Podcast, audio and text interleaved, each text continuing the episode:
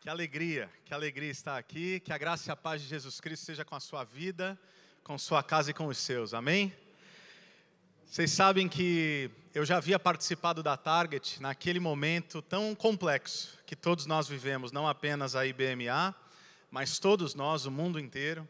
2020, participei da Target online.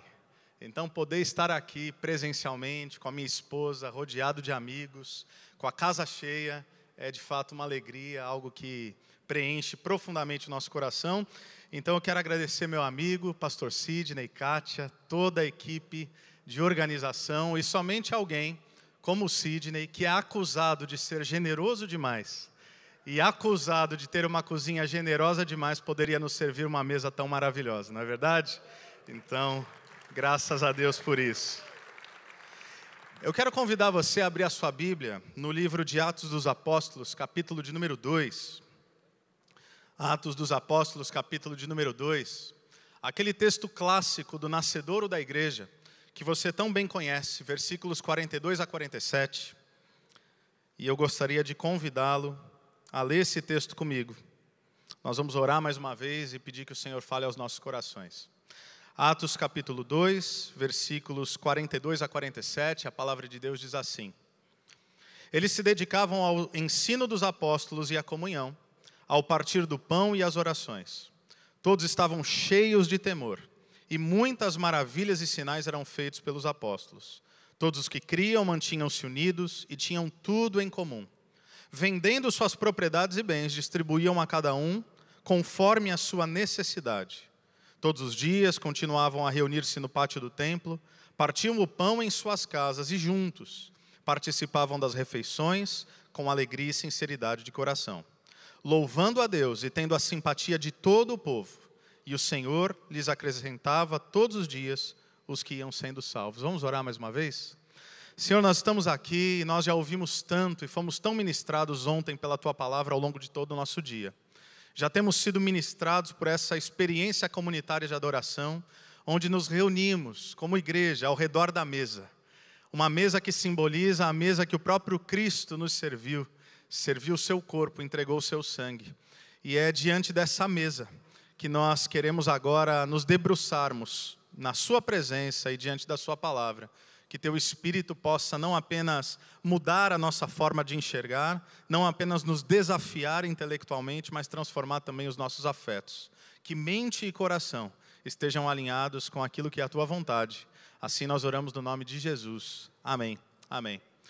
No ano de 2018, eu tive uma oportunidade bastante significativa, a qual eu atribuo a graça de Deus, de passar alguns dias na cidade de Nova York por conta de uma bolsa de estudos que eu recebi para estudar com o recém-falecido pastor Tim Keller e a sua equipe. E nesses dias nós vimos várias coisas ali em Nova York, visitamos várias igrejas e uma história das várias que particularmente me marcaram uh, deixou algo ali de reflexão na minha mente, no meu coração, que é quando eu visitei uma igreja multiétnica, multicultural no bairro do Harlem, um bairro bastante tradicional de Manhattan, Nova York. E depois do culto, um culto maravilhoso, vibrante, uma igreja viva, conversando com o pastor daquela igreja e a sua equipe, ele nos contou uma história. Ele perguntou assim: Vocês já ouviram falar de Malcolm X? E nós falamos: Já, já, já ouvimos falar. Ele falou: Então, ele era aqui do Harlem.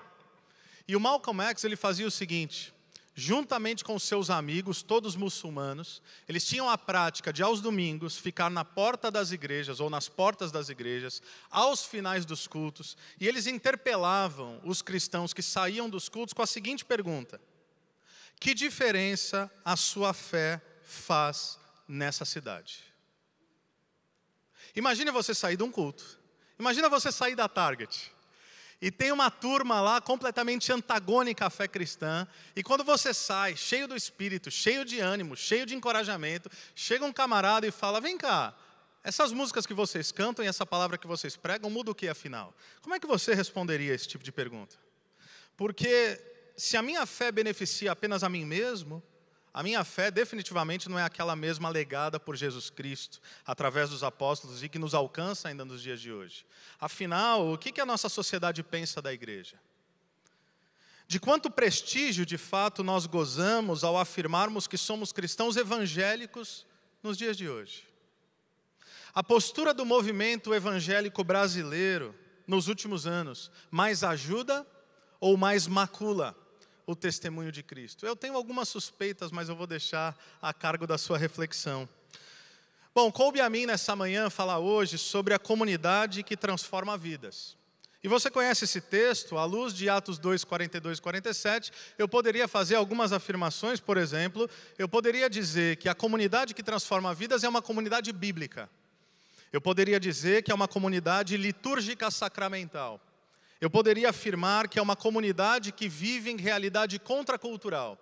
Assim como eu poderia afirmar que essa comunidade que transforma vidas é uma comunidade piedosa, saturada em oração. E todas essas afirmações seriam verdadeiras. Mas eu quero propor aqui a vocês uma tese muito simples, uma única tese. A minha proposta é a comunidade que transforma vidas é a comunidade que incorpora a missão de Deus. É sobre isso que eu quero falar essa manhã, nesses meus breves momentos. O Chris Wright disse que a missão de Deus envolve o povo de Deus vivendo da maneira de Deus perante os olhos das nações.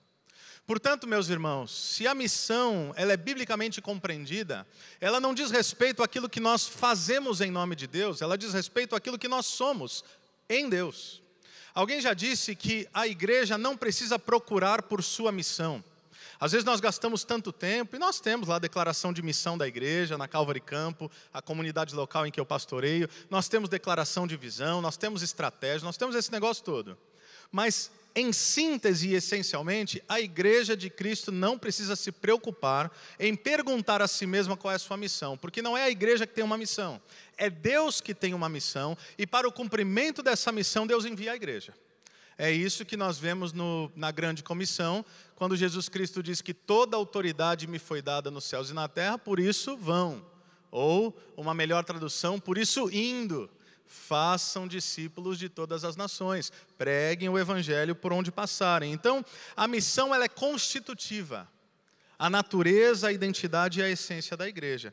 Esse texto, por exemplo, ele vai nos dizer que essa igreja que transformava vidas, ela crescia exponencialmente, cotidianamente.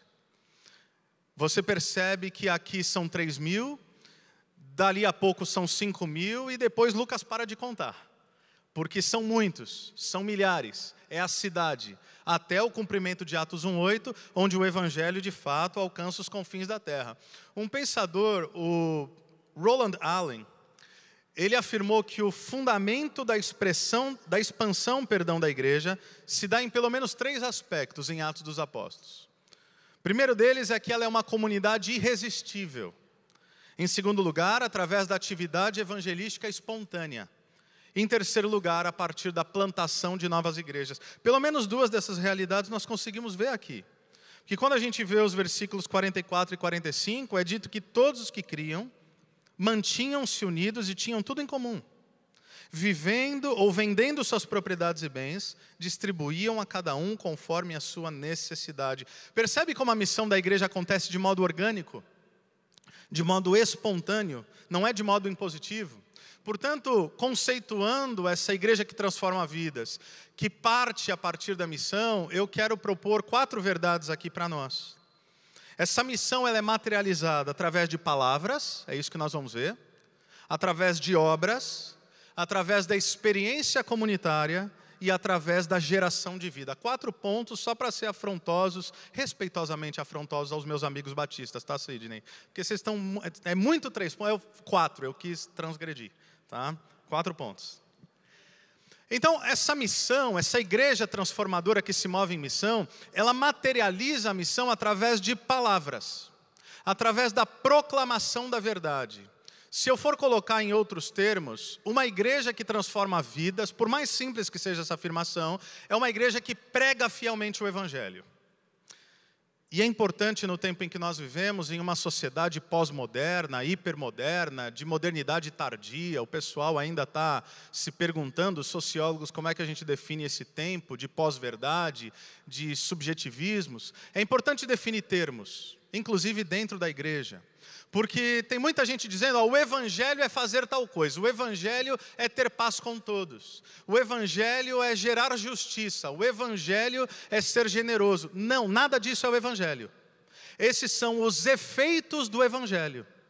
O Evangelho não diz respeito ao que eu e você podemos fazer em nome de Deus. O Evangelho diz respeito ao que Deus fez em nosso favor e somente Ele poderia fazer. Então o Evangelho não é o que você faz. O Evangelho não é o que nossas igrejas fazem, o Evangelho é o que Deus fez. Portanto, o que é o Evangelho? É a boa notícia de um Deus que interfere de modo vívido e definitivo para a redenção cósmica da natureza criada, da natureza humana e da natureza não humana, para que o pecado não tivesse palavra final sobre a existência dos seus filhos e suas filhas. E por isso ele envia Jesus para perdoar nossos pecados e para nos levar a um relacionamento verdadeiro com Deus. Isso é o Evangelho, essa é a mensagem da igreja. A igreja não precisa fazer apontamentos de si mesmo, a igreja precisa apontar para Cristo. A igreja precisa apontar para aquilo que Deus fez. Então, qual é essa igreja transformadora de vidas? É uma igreja que materializa a missão através de palavras. Se nós avançamos um pouco no livro de Atos, quando você chega lá no capítulo 8, versículo 1, é dito que naquela ocasião desencadeou-se grande perseguição contra a igreja em Jerusalém. E olha que interessante. É dito que todos, exceto os apóstolos, foram dispersos. Temendo pelas suas vidas, os cristãos fogem de Jerusalém. Eles estão sendo presos, eles estão lidando com uma realidade martírica. Então eles vão embora, ficam apenas os apóstolos.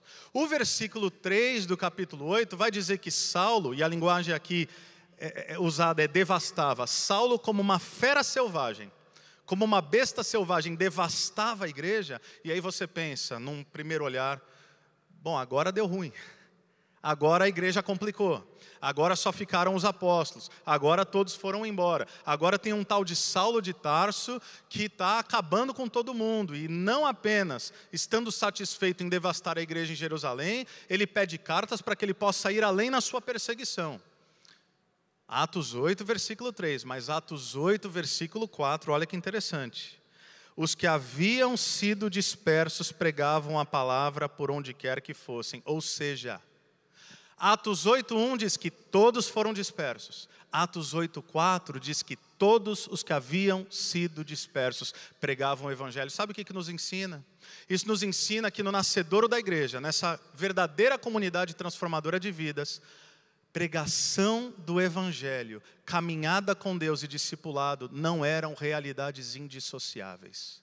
Todo cristão era um missionário. Aliás, Charles Spurgeon dizia que todo cristão ou é um missionário ou é um impostor. Palavras. O Leslie Newbegin, missiólogo já falecido, ele dizia o seguinte: que os grandes sermões missionários em Atos não são pregados como iniciativa unilateral por parte dos apóstolos mas em resposta a perguntas feitas por outros, perguntas motivadas pela presença de algo que exige uma explicação. próprio Atos 2, você se lembra como é que começa a pregação de Pedro? O Espírito Santo vem sobre aqueles 120 e eles começam a falar em outros idiomas, glorificando a Deus. Todos aqueles homens de diferentes nações, embora de origem judaica, começam a se perguntar: o que, que essa turma está fazendo? Eles estão loucos? Eles estão bêbados? A partir desse questionamento, Pedro, impelido pelo Espírito Santo, levanta a sua voz e diz: Não, meus irmãos, ainda é cedo demais para estar tá de, de fogo. Não é isso? Traduzindo, nova versão de hoje, é isso que Pedro diz. Ainda está cedo demais para estar tá de fogo, esses caras não estão bêbados. O que está acontecendo aqui é o cumprimento da profecia de Joel. Porque ele disse que o Espírito Santo seria derramado sobre toda a carne. E Pedro prega o evangelho ousadamente. E qual é a pergunta que nasce no coração daqueles homens e mulheres? O que faremos diante disso? Quando a igreja de Jesus prega fielmente o evangelho, meus irmãos, os corações são tomados por santo temor por um pavor santo, que faz com que homens e mulheres se perguntam: o que é que eu tenho que fazer diante dessa mensagem? Porque não posso ficar indiferente. E aí Pedro diz: creia no Senhor Jesus, porque a promessa é para você e para os seus filhos e para os filhos dos seus filhos. E aí sim, essas pessoas são salvas. Então, em primeiro lugar, nós vemos que essa igreja transformadora, ela gera vida, ela materializa a missão através de palavras, mas em segundo lugar, aí sim, não apenas o evangelho, mas os efeitos do evangelho, em segundo lugar, ela materializa a missão através de obras. Porque você vai se lembrar que Tiago vai nos dizer que a fé sem obras é morta. A discussão de Tiago não é sobre uma fé com obras ou uma fé sem obras, é sobre uma fé viva e uma fé morta. Uma fé meramente conceitual, subjetiva, metafísica, uma fé que não se traduz na vida, no cotidiano, não é uma fé digna de ser chamada viva e vivificadora. Porque quando nos ouvem falar, eu acho que nós temos que nos perguntar isso, e eu trouxe essa pergunta inicial e vou trazê-la ao final mais uma vez: como é que a nossa fé muda o nosso entorno? Como é que a nossa fé muda a nossa sociedade? Como é que a nossa fé afeta o nosso bairro? Como é que a nossa fé melhora o nosso país? Porque talvez, e apenas talvez, parte do antagonismo e da oposição e da hostilidade à fé cristã se dá por uma percepção de uma sociedade secularizada de que a nossa preferência, a nossa intenção primordial diz respeito a gerar adeptos para a nossa crença e só isso como a história de um homem que certa vez, ao ser perguntado acerca do Evangelho, o que é o Evangelho? Ele disse: o Evangelho é crer em Jesus para depois que morrer ir para o céu. É, não, não, não pode ser isso.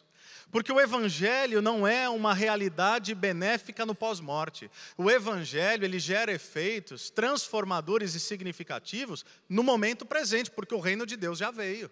O reino de Deus está diante de nós, foi isso que o Cristo anunciou.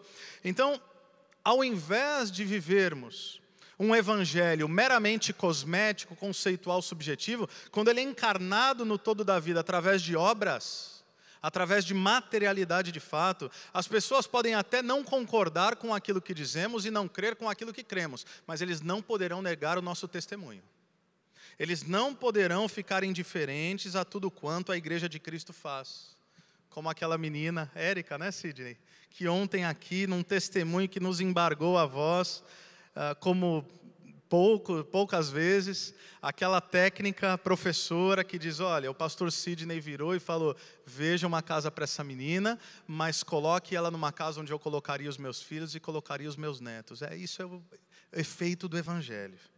É a compreensão do evangelho como a superação de uma mera religiosidade. É, é ir para além desses critérios mínimos. É mais do que fazer o mínimo. Aliás, isso nos lembra inclusive da lógica paulina sobre a própria lei. Paulo ele vai dizer que a lei era como um aio, era como um tutor que nos levaria até Cristo. Ela não deveria é, fundamentar toda a nossa existência, ela deveria nos dilatar a consciência, mostrando que sem Cristo é completamente impossível fazer tudo aquilo que Deus espera que vivamos em nome dele. Ou seja, para o povo do Antigo Testamento, a lei funcionava como uma espécie de critério mínimo garantidor. Mas o povo de Deus no Novo Testamento, ele já não vive por uma lei que vem do lado de fora, mas a lei foi escrita nos nossos próprios corações e o Espírito Santo foi derramado. Agora não temos mais corações de pedras, mas de verdade, de carne. Então esse povo agora ele experimenta a graça como uma espécie de transgressão da lei. O evangelho ele é ao mesmo tempo o cumprimento e a superação dessa realidade. Porque se antes essa turma se reunia no sábado, agora eles se reúnem todos os dias, Atos está dizendo. Se antes era 10%, agora é toda a generosidade. Se antes era apenas no templo, agora é em todos os lugares. Ou seja, essa igreja que vive não apenas por aquilo que prega, e em primeiramente prega, mas vive pela materialidade das suas ações. Não sei se você já pensou sobre isso, mas é muito interessante, inclusive no livro de Atos dos Apóstolos, que o primeiro mártir da igreja não é um apóstolo, é um diácono. Você sabe por quê?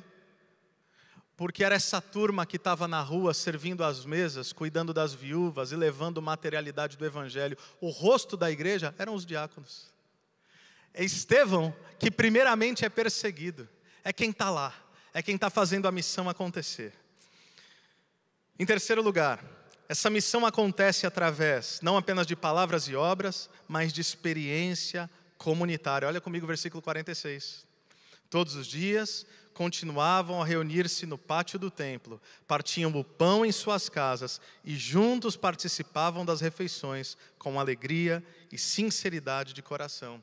Reverendo Hernandes Dias Lopes disse que a comunhão da igreja é a primeira plataforma evangelística da igreja.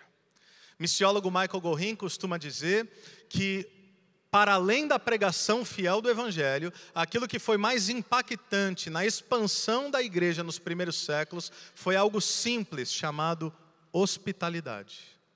Afinal, que povo é esse que acolhe estrangeiros, que recebe em suas casas pessoas de terras distantes, que lida com desconhecidos e que serve a mesa e que serve o pão e que se materializa em profunda generosidade numa experiência relacional de família e comunitária com pessoas que antes eram estranhos. Que povo é esse que não apenas ajuda os seus, um relato de Roma contava, mas ajudam também os nossos? Que povo é esse que não apenas auxilia os seus próprios necessitados, mas tendo suprido suas necessidades, auxilia também aqueles que divergem da sua própria fé? Que povo é esse? É o povo de Deus. É um povo que tem alegria em estar juntos. É um povo que, e nós experimentamos isso na pandemia, ah, isso talvez nunca fez tanto sentido para nós. É um povo que ama se reunir. Interessante como coisas que nos são tão habituais, quando nos são tiradas, a gente fala, puxa vida, Talvez nós não demos valor a essas realidades tão cotidianas, seja no templo, seja nas casas, seja ao redor da mesa, seja partilhando refeições, seja partilhando abraços, seja partilhando vida. Mas em quarto lugar, essa comunidade que transforma vidas, essa comunidade que vive em missão, essa comunidade que materializa a missão em palavras, ações, experiência comunitária, ela também é geradora de vida. Olha o versículo 47, o resultado disso tudo. Louvando a Deus e tendo a simpatia de todo o povo. E o Senhor lhes acrescentava diariamente, todos os dias, os que iam sendo salvos. Essa expressão me pegou. Expressão que eu já li tantas vezes. Tendo a simpatia de todos. Será que seria utopia, Armando, a gente pensar nesse tipo de coisa? Ter a simpatia de todos. É claro, eu sei, alguém vai dizer, algum teólogo, eu também sou teólogo, não, mas veja bem, porque Jesus Cristo disse que seríamos odiados. É claro, é claro que teremos hostilidade, é claro que teremos perseguição, é claro que porque Cristo foi perseguido, nós também seremos perseguidos. É claro que bem-aventurados aqueles que são perseguidos pela causa da justiça do Evangelho de nome de Cristo. Eu sei, assim foi com os santos mártires, assim foi com os profetas, assim foi com os apóstolos, assim foi com Cristo e assim, em certa medida, será também conosco. Mas e se? E se? Vivêssemos de modo tão cativante, que as pessoas, ao olharem ao nosso redor, se perguntassem: que povo é esse? Por que, que eles vivem da maneira que vivem? Por que, que eles se amam da maneira que amam? Por que, que eles perdoam da maneira como perdoam? O Tim Keller, ele disse o seguinte: Jesus tomou o nosso lugar na cruz e conquistou-nos a salvação, a qual recebemos de graça como um presente. A religião tradicional ensina que se realizarmos boas obras e seguirmos os padrões morais em nosso comportamento exterior, Deus entrará em nosso coração, nos abençoará e salvará. Ou seja, se eu for obediente, Deus me entrará e me salvará. Mas o Evangelho, meus irmãos, presta atenção, é o oposto disso. Se eu creio de coração que Deus me aceitou e me ama livremente pela graça, então posso começar a obedecer em decorrência da alegria e da gratidão interior. Quando entendemos isso no nosso interior, ele termina dizendo: nosso relacionamento com Deus e com nossos semelhantes é totalmente revolucionado em nosso ser exterior. Isso não era uma prática pontual da igreja apostólica, esse era o seu estilo de vida. Era um povo que, quando, na pessoa dos apóstolos, quando açoitado, quando questionado, quando proibido de falar de Jesus e se rebelando a essa proibição, porque cabe e interessa obedecer a Deus e não aos homens, após o açoite, o que, que tá, o Atos capítulo 5 vai dizer? Que eles saem alegres, regozijando ou regozijando pelo privilégio de terem sofrido por conta do nome com N maiúsculo. Quando pessoas olham um povo assim, eu creio que eles podem ter suas reservas, eles podem ter seus preconceitos, mas eles vão olhar e eles vão notar algo diferente. Repito, aqui não é uma atitude momentânea, é um comprometimento com a verdade é um estilo de vida, uma igreja comprometida com a verdade sem ser legalista, uma igreja piedosa sem ser farisaica, uma igreja bíblica sem ser judiciosa, uma igreja amorosa sem ser condescendente, uma igreja onde o pecado é combatido abertamente, mas o pecador é bem-vindo, acolhido, amado e abraçado. Uma igreja que conta com a simpatia de toda a cidade e que, ao se manter fiel ao que Deus lhe chamou, experimenta cotidianamente a salvação de novas almas para a glória de Deus. Essa igreja.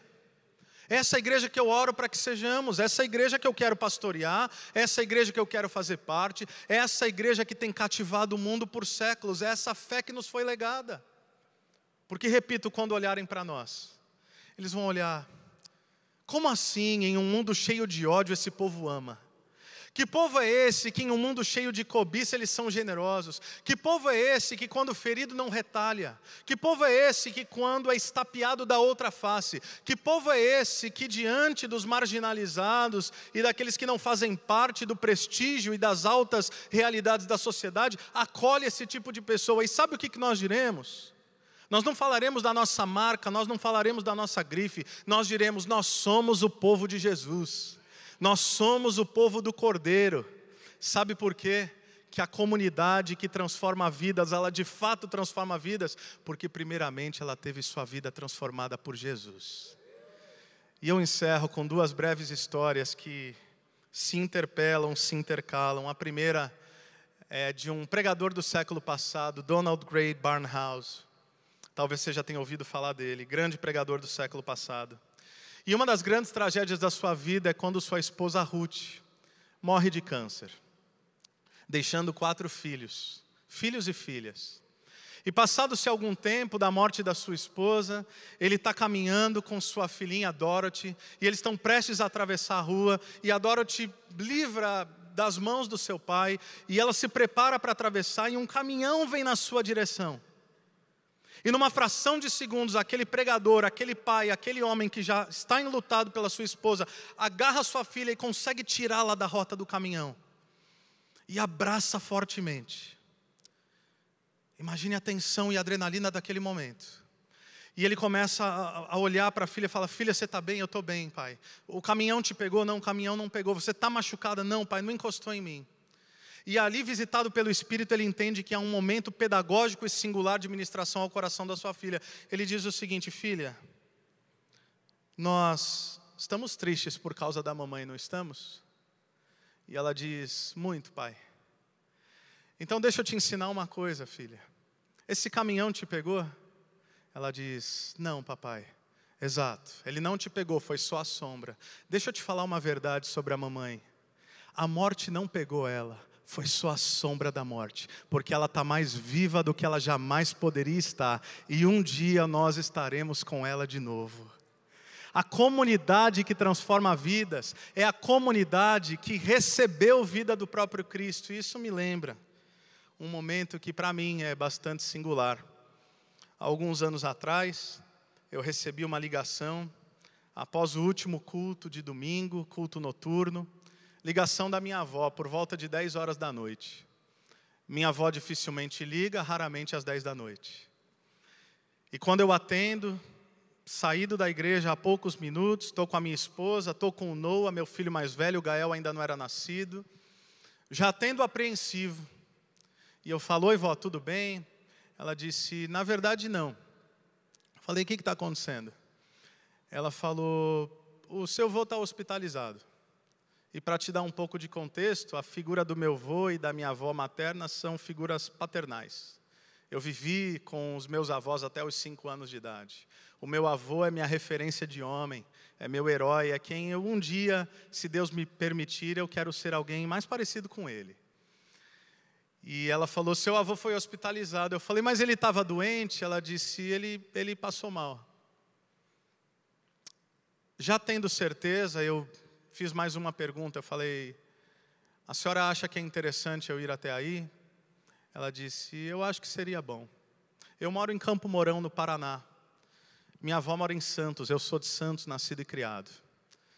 Eu olhei para a Aline e falei, amor, a gente tem que ir para Santos e tem que ser agora. Coloquei minha esposa no carro, meu filho pequeno no carro, dirigimos 12 horas seguidas, varando a madrugada, até que chegamos em tempo no Guarujá, hospital onde meu avô estava internado. Chegamos a tempo da visita, eram duas por dia. E eu cheguei lá, meu avô estava em coma. E voltei no dia seguinte, ele estava em coma. E voltei no dia seguinte, ele estava em coma. E o que, que a gente faz quando alguém que amamos muito está mal? A gente ora. E a gente ora pelo quê? A gente ora pela cura. Às vezes a gente fala, ah, a vontade de Deus seja feita, mas o que a gente quer orar mesmo é pela cura física. E a verdade é que ao orar pelo meu avô, nada acontecia, voltei para casa. Passa-se mais um tempo, eu volto para Santos. Meu avô está em coma. E ali, depois de alguns dias, eu entendi que meu avô talvez continuaria em coma. Então eu fiz uma oração um pouco diferente. Eu falei, Deus, eu tenho orado por um tipo de cura, mas talvez o Senhor quer gerar outra. Eu tenho orado pela cura física para que ele fique mais tempo conosco, mas quem sabe a verdadeira cura que o Senhor quer gerar é espiritual. Eu não tenho certeza da salvação do meu avô. Seria maravilhoso se o Senhor me permitisse um último momento com ele. No dia seguinte eu vou visitar o meu avô, pergunto para os médicos na entrada como é que ele está, ele está em coma. E eu entro. E eu olho para o meu avô, todo entubado, adormecido. E eu estou falando com Deus. E enquanto eu estou falando com Deus, e eu não sou um sujeito místico, então essa foi, um, foi uma experiência bastante significativa. Quando eu estou falando com Deus, meu avô abre o olho. E quando ele abre o olho, assustado, ele me vê. Eu falei, você sabe quem está aqui? Ele balança a cabeça. Falei, você sabe quem eu sou? Ele balança a cabeça. Eu sou o Diego, seu neto. Ele balança a cabeça a gente começa a chorar juntos. E nós começamos a rir juntos. Eu aproveitei, eu contei piada para o meu avô. Eu brinquei com meu avô. E eu falei, vô, eu não sei quanto tempo a gente ainda vai ter juntos. Vô, o senhor tem a consciência de fé em Jesus? O senhor tem a consciência de que Jesus veio para nos dar vida? Ele disse sim. O senhor já entregou efetivamente sua vida a Jesus? Ele diz não. O senhor gostaria de fazer isso nesse momento? Ele diz sim. Eu falei, eu posso orar por você, vô? Ele disse, pode, com a, com a cabeça. E eu oro pelo meu avô. E aquele foi o último momento que eu vi meu avô. Ele voltou ao coma. E de lá ele já não saiu. O que é essa esperança? O que é essa comunidade que transforma vidas? É aquela comunidade que reconhece que a morte pode até parecer que nos pegou, mas no máximo foi a sombra da morte. A comunidade que transforma vidas é essa que reconhece que pode transformar vidas, porque, primeiramente, tivemos nossa eternidade transformada por aquele que é o autor e o consumador da nossa fé. É nisso que nós cremos e é por isso que nós vivemos. Que Deus te abençoe em nome de Jesus. Amém.